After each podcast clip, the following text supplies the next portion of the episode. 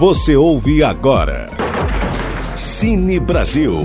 Que história é essa? A história do cinema brasileiro. Como? No seu rádio.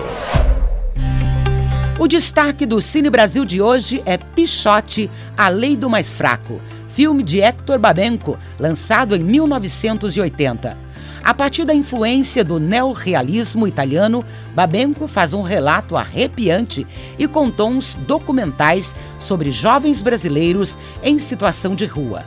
Pichote, o protagonista, é um menino de 10 anos, o chamado Pivete, que é detido durante uma ronda policial nas ruas de São Paulo e levado para um reformatório de menores.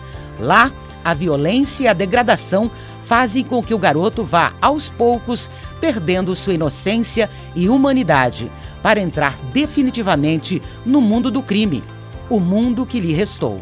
Com a atuação estupenda de Marília Pera como a prostituta Sueli, Pichote foi um sucesso de crítica, nacional e internacionalmente. A obra foi indicada ao Globo de Ouro e ao Oscar de melhor filme estrangeiro, mas posteriormente desqualificado devido a uma confusão na tradução do inglês, o que fez com que Pichote fosse exibido nos cinemas antes da data permitida para sua elegibilidade.